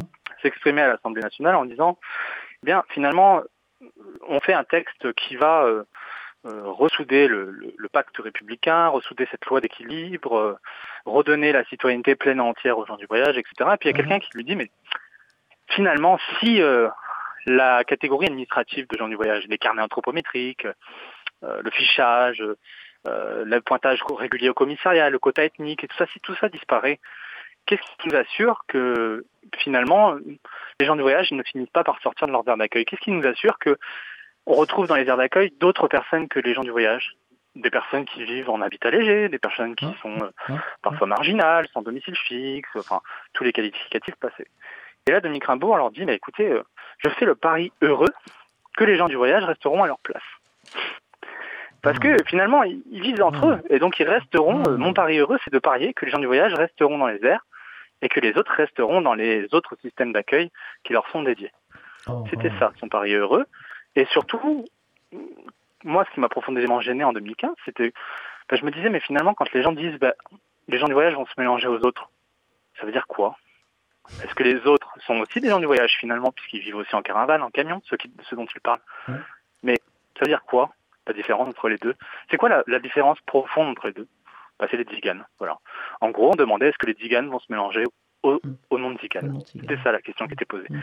Ce monsieur, aujourd'hui, est président de la commission consultative des gens du voyage. C'est quelqu'un qui, clairement, est en faveur de l'accueil, euh, etc. Il n'y a pas de souci. Mais voilà, le type de personne qui nous Mhm. défend le plus et qui a sa part d'ambiguïté, c'est le moins qu'on puisse dire, qui a sa part d'ambiguïté Mhm. et qui se retrouve finalement quelque part à la tête de la commission consultative nationale des gens du voyage, qui est un organe qui est consulté pour euh, tous les textes qui concernent de près ou de loin les gens du voyage, et qui est consulté, qui, qui, qui a en minorité évidemment hein, euh, quelques gens du voyage à l'intérieur, qui sont euh, souvent des présidents d'associations, qui sont plutôt des gens euh, choisis, hein, on choisit en fonction de, Bon, en gros, on va pas choisir euh, le révolutionnaire marxiste euh, et le mettre. Mhm. on va pas choisir un révolutionnaire pour le mettre dans la commission co- euh, consultative, ça c'est clair. Voilà, donc ce sont plutôt des gens que les autorités ont, avec lesquels les autorités ont l'habitude de discuter, qu'elles considèrent comme constructifs. Donc évidemment, euh, Mhm. ce sont pas des, des révolutionnaires, voilà. Et ils euh, se prononcent sur euh, des décrets, sur des lois, sur tout un tas de choses. Dernièrement, en décembre 2019, il y a le, un des derniers grands textes d'ampleur, c'est le décret sur les aires d'accueil des gens du voyage, où la commission consultative a été consultée, pour le coup. On lui a demandé de rendre un avis. Et dans ce texte, bah, il y a pas mal de failles juridiques, très clairement. Notamment des failles euh, en termes d'équilibre des pouvoirs sur les aires avec les gestionnaires. C'est-à-dire que, clairement, le texte marque noir sur blanc qu'un gestionnaire bien euh, peut euh, prononcer euh, une expulsion, hein, c'est-à-dire retirer l'autorisation temporaire de, Mmh, de mmh. stationnement d'une personne sur l'air après un, un simple avertissement oral, c'est-à-dire qu'il n'y a pas de preuve écrite, on n'a Mmh. pas de matérialité de l'écrit. Donc évidemment, quand on se fait expulser, le gestionnaire aura juste à dire bah, je l'ai expulsé parce que j'avais déjà fait un rappel à l'ordre au règlement, à l'oral, et puis ensuite je l'ai expulsé. Oui, mais Mhm. comment prouver qu'il a fait un rappel à l'ordre? Ça, on peut pas. Donc il y a des failles juridiques comme ça assez, euh, assez importantes. Mais le décret, il est censé améliorer les conditions matérielles sur les aires, donc en prévoyant, euh, par exemple, des places à plus de 75 mètres carrés, des robinets, euh, euh, plusieurs lumières, etc., etc. Et le seul avis qu'a rendu la commission sur, sur ce texte, un texte qui est donc censé améliorer conditions de vie, Mhm. la commission dit, il faut surtout pas que le texte, on est OK avec le texte, mais il faut surtout pas qu'il s'applique aux aires déjà existantes. Parce que sinon, on va toutes devoir les fermer. Voilà. Ça, c'est les gens qui sont censés nous défendre. Voilà. Mhm. Et si vous voulez, Mhm. euh, quand euh, moi, je me confronte aux associations de voyageurs qui siègent dans ces, dans ces lieux, je comprends pas. Je leur dis, mais pourquoi vous avez fait ça? Pourquoi vous avez voté ça? Et il y, a- il y en a une, parmi toutes les assos, qui m'a dit, il y en a deux en fait, parce qu'il y a aussi une représentante d'une autre association qui y siège, Mhm. qui m'ont dit, ben, en fait, ce qui s'est passé, c'est qu'on nous a passé un texte partiel le matin, Mhm. on nous a dit, c'est ce texte-là qu'on va voter, et en fin d'après-midi, on a changé le texte, on nous a fait voter, sans qu'on ait pu lire le texte. Voilà. Donc, et, et le seul avis qui a été rendu, c'est cet avis de ne pas appliquer ça aux autres aires d'accueil, pour ne pas fermer les autres aires d'accueil. Voilà. Donc, euh, ça paraît complètement aberrant. Et ça, c'est le moyen de consultation des gens du voyage. Mm. C'est- comme ça qu'on consulte les gens du voyage, parce que les gens du voyage ont un espace, un seul espace d'expression publique, c'est la consultation. Mm. Et la consultation, elle se fait dans des institutions. Donc la, la commission euh, consultative nationale, dont je viens d'é- d'évoquer les, Mm. les œuvres, et puis euh, des commissions consultatives départementales, où là, alors là, c'est le festival, c'est-à-dire que quand on y va, euh, quand on trouve un voyageur, on est content, parce que parce qu'on peut on peut siéger dans une commission consultative départementale sans être voyageur, et puis surtout qui n'a pas du tout uniformisé euh, les modes de consultation. Ou euh, les personnes qu'elle consulte. Moi, par exemple, il n'y a pas longtemps, il y a le, un département qui m'a appelé parce qu'aujourd'hui mon prénom circule, donc ils m'ont appelé. Ils m'ont dit ce serait bien que vous participiez à nos consultations. Bah, j'ai dit bah pourquoi pas? Après tout, ça, ça me dérange pas, bien sûr. Si, je peux aider, euh, évidemment, je, vais bien donner la patte. Mais je leur dis mais moi par contre, ma seule, mon seul champ de compétence, c'est mon champ d'études et je veux pas aider au-delà de ça. Très bien, on vous recontacte. Ils me recontactent et ils me disent, voilà, ce qui serait bien, c'est que euh, vous travaillez sur l'insertion professionnelle. je leur dis, écoutez, Alors, votre attendez, département est à, à 600 km de chez moi.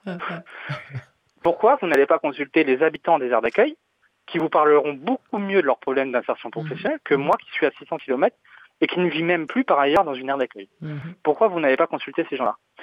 Ah oui, bah c'est vrai qu'on pourrait consulter les gens sur place. Mon prédécesseur s'y était essayé, mais il ne l'a plus fait parce que les gens ne font que défendre leurs propres intérêts. Voilà ce qu'on m'a répondu. Mhm. Alors, si au moment de la consultation on ne défend pas ses propres intérêts, quand est-ce qu'on les défend? Voilà. Mhm. Donc, en fait, on m'a dit clairement qu'ils ne veulent plus consulter les voyageurs parce que les voyageurs ne font que défendre leurs propres intérêts.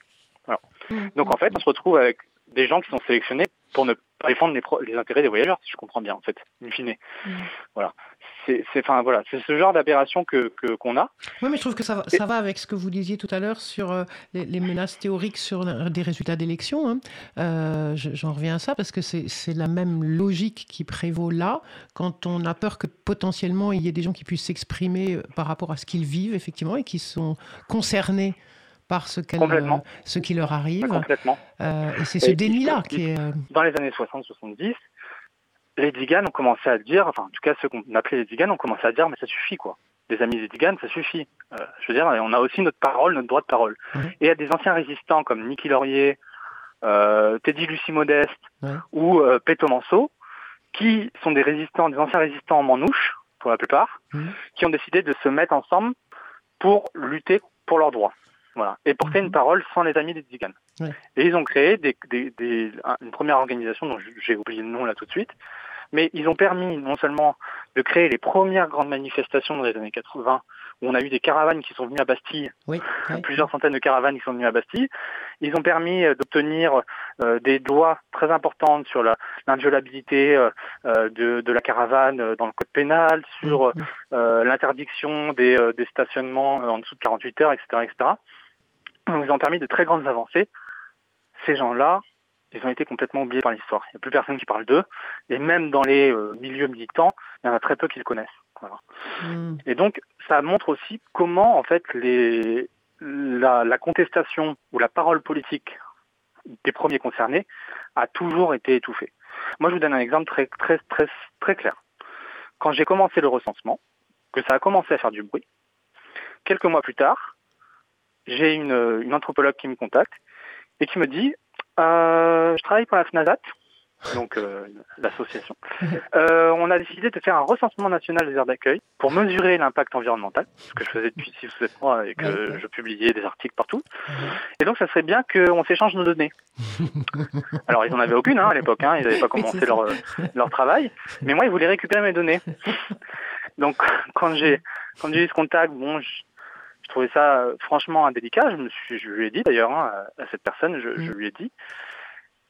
Mais voilà, j'ai- pris ça en fait comme comme une forme comme une forme de continuité. Alors peut-être que j'ai tort, hein, peut-être que j'ai complètement tort et que c'est pas du tout ce que je pensais et que.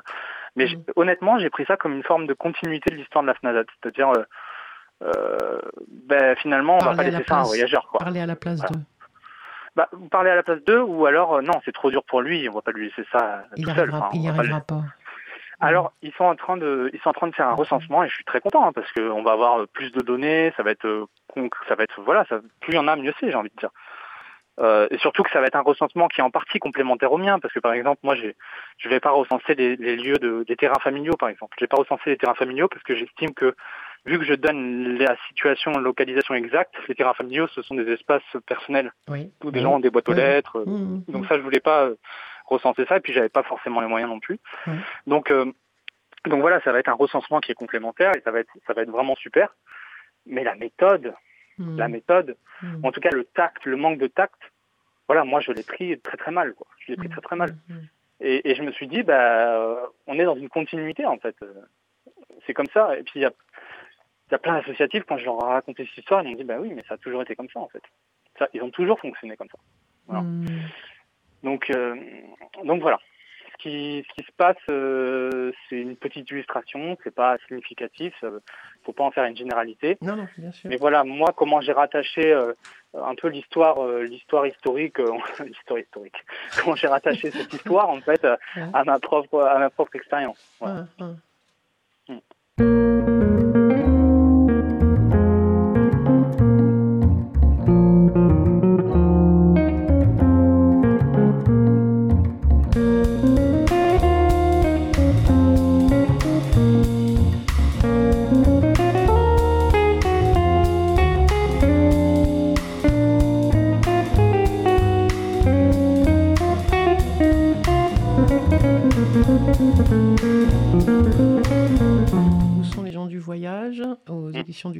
Ça va paraître en... juste en français. Pour l'instant, juste en français. Et euh, surtout, ce qui est important, c'est que toutes mes données vont être publiées.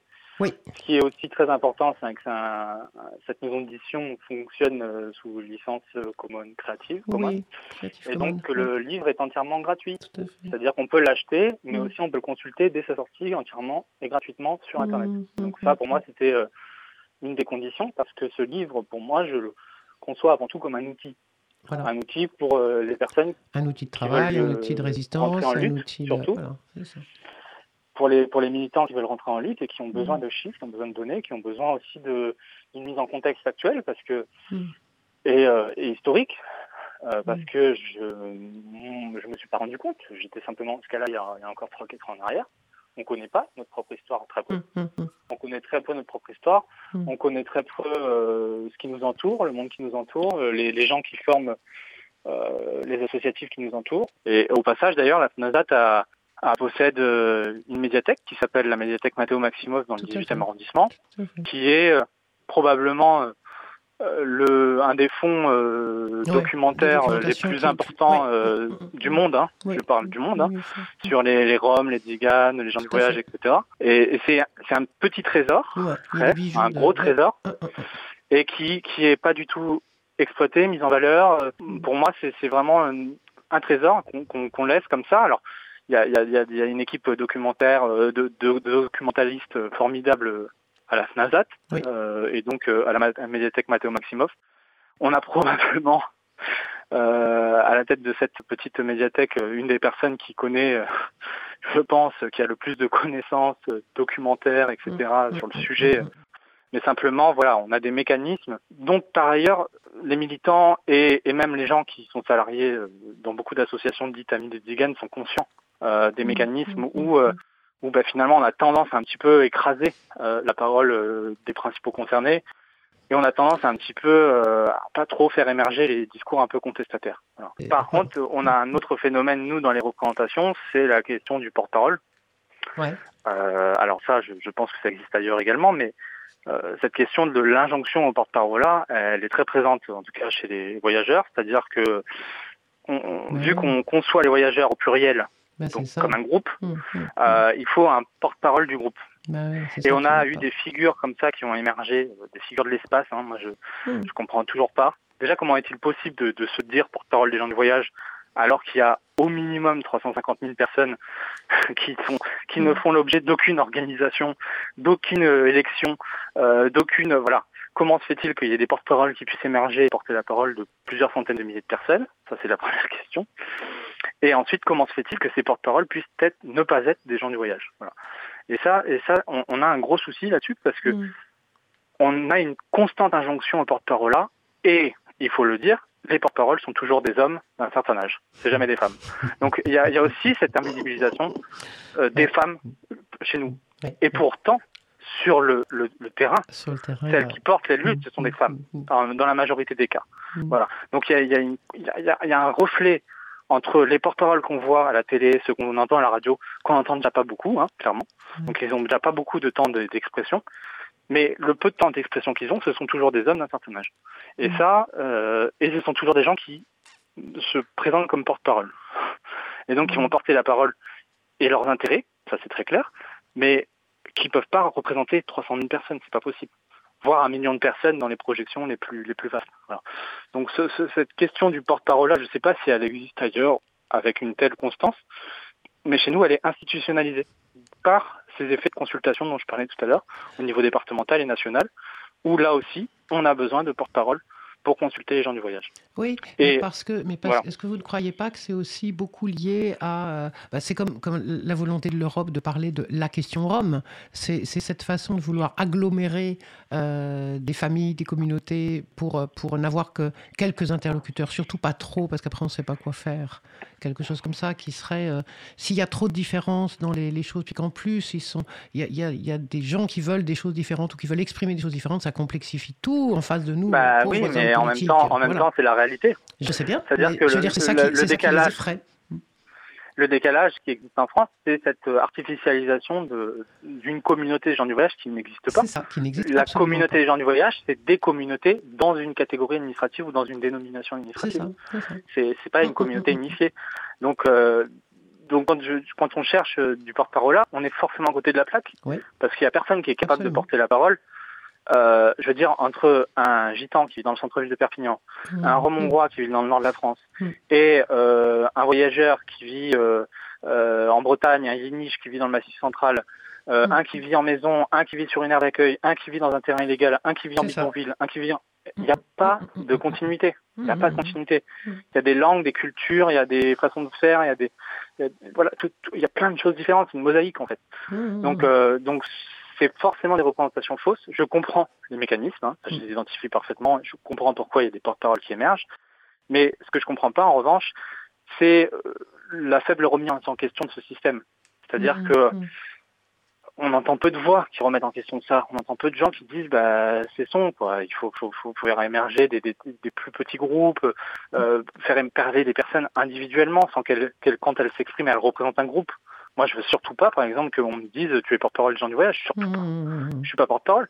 Quand je parle, j'espère qu'il y a des voyageurs qui vont me contredire. J'espère qu'il y a des voyageurs qui vont dire, euh, en écoutant cette euh, interview, mais ils racontent de la merde en fait. J'espère parce que ça veut dire quoi? Ça veut dire qu'il y a des gens qui sont pas d'accord avec moi. Et ça veut dire qu'on pense pas tous pareil. Et que ça, c'est notre richesse précisément. Mais ça, cette richesse-là de la différence, de, de- du débat, etc. Mm, Elle n'est pas valorisée à cause de cette figure du porte-parole. Mm, Et, et, et, et quand on quand on se met autour d'une table avec des voyageurs et qu'on dit bon ben comment on fait pour organiser politiquement, il faut parler d'une seule voix, il faut pas se contredire, etc. Mais ça conduit à des choses qui sont iniques. Par Mm, exemple, dans l'usage lexical, quelle est la différence euh, entre Rome, gens du voyage, mm, euh, Yéniche, euh, comment on se présente euh, tout, tout le monde aura un lexique différent. C'est impossible, ça fait des années que les institutions, les, les chercheurs essayent d'unifier ce lexique. Mais on- personne n'y est parvenu parce que le lexique, c'est une pratique. Et on se rend compte que tout le monde a une pratique différente. De la même façon, comment on définit le voyage? Le voyage, c'est une pratique qui est liée à une personne, qui est liée à une situation. Et il y a autant de voyageurs qu'il y a de voyages. Mm. Donc on, on a comme ça euh, à la fois une ambivalence entre l'émergence et euh, la demande systématique de porte-parole, et de l'autre côté l'impossibilité de de porter la parole. Voilà, ça pour moi c'est euh, Mm. c'est aussi un des fondements sur lesquels on doit travailler, et c'est un des fondements qui explique aussi la faible émergence de, de- de figures féminines euh, parmi nous. Mhm, mhm. Il y en a, il y en a plein. Il y a des femmes qui s'expriment, etc. Mais elles sont tellement peu, quoi. Elles sont tellement peu, et euh, honnêtement, euh, c'est- pas logique. C'est pas logique de voir un tel décalage entre euh, celles qui portent les luttes et celles qui s'expriment sur les luttes. C'est pas logique. Ouais. ok, mais du coup, ça, sur cette question des femmes, puisque donc vous avez évoqué tout à l'heure un groupe de femmes euh, dans le Nord, c'est ça que vous disiez, sur, Ouais. euh, qui était Le collectif euh, des femmes, euh, le collectif des femmes d'Hélène Bronchin, c'est en fait euh, sur la vraie accueil d'Hélène Bronchin dans le nord de la France, il y a donc euh, il y a donc euh, des plusieurs centaines d'habitants sur cette aire qui sont Ouais, qui est localisée juste à côté d'une usine de béton. mm, mm, mm. Et ce sont les femmes en fait qui, euh, qui se battent depuis huit ans, qui ont créé un collectif. Euh, ce sont elles en fait qui ont créé le collectif. Ce sont elles qui ont créé un documentaire sur leur situation qui s'appelle euh, Nos poumons c'est du béton, qui est disponible sur YouTube, qui est absolument effarant, qui dure 19 minutes, mais vraiment euh, on se rend compte de la situation dans leur région, de la situation de leur aire et de la situation des autres aires aussi, Mm. et de comment les pouvoirs publics se moquent d'elles, les font, font traîner le problème dans la longueur, etc. Mm. Donc c'est très intéressant ce qu'elles ont réussi à produire. Et surtout, c'est un symbole incroyable parce que voilà, c'est euh, on a un collectif de femmes constitué, quasiment professionnel, qui a émergé, euh, qui a reçu des soutiens, qui a réussi à engranger euh, des soutiens, des partenariats, euh, Mm, mm. euh, de la manifestation, qui ont structuré, mobilisé, structuré une lutte, Mm. voilà. Et ça, euh, que ce soit un collectif de femmes qui fasse ça, c'était, c'était, c'était, je sais pas si ça c'est du jamais vu, mais en tout cas, moi, c'était la première fois que je voyais ça. Mhm. Et beaucoup de gens, pour beaucoup de gens, c'était la première fois. Et voilà, c'était vraiment euh, enfin quoi. Enfin, on a Mhm. ça parce que euh, ça traduit ce qui les, méca- les, les, les dynamiques qu'on observe sur les sur les terrains. euh, qui va à chaque fois s'opposer aux gestionnaires Qui va Ouais, les réclamer euh, euh, plus de, de confort, etc. Généralement, pas tout le temps, hein, mais beaucoup, souvent, ce sont les femmes. Mhm. Et elles sont sous-représentées dans les dans les formes de de- de- d'organisation et de structure euh, de lutte. Donc euh, là, pour le coup, c'est c'est vraiment un symbole fort. Pareil à Petit Quevilly, à Le Brisol, qui a porté le combat, c'est une femme. Et je dirais même c'est une femme presque quasiment seule, parce qu'aujourd'hui, celle qui s'exprime dans les médias, c'est tout le temps la même. Celle qui est à l'Assemblée nationale avec euh, avec Ouais. euh, avec Lise Foineau, avec moi, avec euh, Rémi Viennot, etc. C'était aussi Vanessa, Vanessa Moreira Fernandez, qui est qui est la seule femme qui a porté, qui est la seule personne qui a porté le, le combat. Et au tout début, quand on a organisé cette mobilisation euh, médiatique, il n'y avait que des femmes qui s'exprimaient à la, qui s'exprimaient euh, dans les médias. C'était que des femmes. Voilà. Petit à petit, Vanessa s'est retrouvée être la seule, mais au tout début, c'était que des femmes. Voilà. Mhm. Donc, euh, donc c'est pas systématique, mais c'est pas normal de voir un tel décalage entre ce que les femmes apportent et, et comment elles mobilisent les luttes et comment euh, elles portent tout un tas de sujets également. Quand on parle, comme tout à l'heure, je parlais d'insertion professionnelle ou d'éducation, honnêtement, euh, les collectivités auront, auraient, auraient 100 fois plus raison d'aller consulter les femmes qui vivent sur les aires d'accueil que, que, que déjà que les hommes, pour commencer, mais, euh, mais que, que des scientifiques ou, euh, ou des travailleurs sociaux. Elles auraient 100 fois plus de raisons d'aller consulter les femmes parce que, parce que ce, sont, ce sont elles. Le constat est que bah, majoritairement, ce sont les femmes qui s'occupent euh, de, de ces choses-là Mhm. et qui sont les plus à même de- d'en parler et de lutter. Quoi. Mhm. On a aussi un travail à faire sur nos propres communautés, par Ouais, ailleurs. hein. Ça. Attention, hein, je suis pas en train de dire que euh, on a encore aussi des, des systèmes euh, qui sont machistes, qui sont euh, Patriarcaux. qui, qui sont qui patriarcaux, très clairement, on va pas se voiler la face, qui patriarcaux, il y a encore il y a encore beaucoup de travail à faire sur nous-mêmes, mais ça c'est un travail qu'on doit faire euh, entre nous. c'est pas un travail qu'on doit faire sur la place publique, c'est un travail qu'on doit faire entre nous et, et voilà. Mais euh, effectivement, bien la- les faits sont là, c'est qu'on a peu de femmes qui, qui s'expriment et, et je le regrette parce que parce que voilà, je suis persuadé que que, que ça apporterait quelque chose d'autre, quelque chose de complètement différent. Et, euh, et on le voit avec le collectif des femmes d'Hélène Ronchin, elles arrivent vraiment à, à mobiliser dans, dans une dans une logique aussi intersectionnelle, parce qu'on a on a des, des, des, des, des féministes qui, qui s'intéressent à leur combat parce qu'elles sont des femmes. On a des écologistes qui s'intéressent à leur combat parce qu'elles apportent la question des inégalités environnementales. On a des personnes qui sont dans l'antiracisme qui s'intéressent à leur combat. Des gens qui travaillent euh, Mhm. sur l'habitat léger ou alternatif euh, de, comme Alem ou d'autres, ou l'abbé Pierre, etc., qui s'intéressent à leur combat. Donc, elles sont à l'intersection, vraiment. Et c'est là que c'est passionnant. Tout le monde est contre la pollution. Tout le monde est pour mieux vivre et euh, tout le monde se rend compte que euh, vivre dans les aires d'accueil, donc c'est aussi un sujet qui rassemble en fait. Ouais. Voilà. Ouais, ouais. Euh, et ça, c'est rare. Parce que quand on parle de l'identité, par exemple, on est sûr de diviser. Ouais. Quand on parle euh, de différents droits, euh, bien souvent, on divise. Mm. Que là, on est, on est sûr de rassembler avec ce sujet-là. Et on Mm. rassemble non seulement les, les voyageurs euh, autour de cette question-là, Ouais. mais on rassemble aussi au-delà des voyageurs. On est à l'intersection, c'est un sujet qui est vraiment à l'intersection. Et c'est pour ça que c'est un sujet, euh, à mon avis, d'avenir. Et c'est une vraie porte d'entrée euh, pour parler de beaucoup de choses beaucoup plus vastes. Voilà. Bah, écoutez, merci beaucoup, William. hein. C'est, euh, Bah, de rien. on attend avec impatience maintenant le mois d'avril. Merci beaucoup, en tout cas. Bah, de rien, c'est vraiment un plaisir. À bientôt. Au Au revoir. revoir.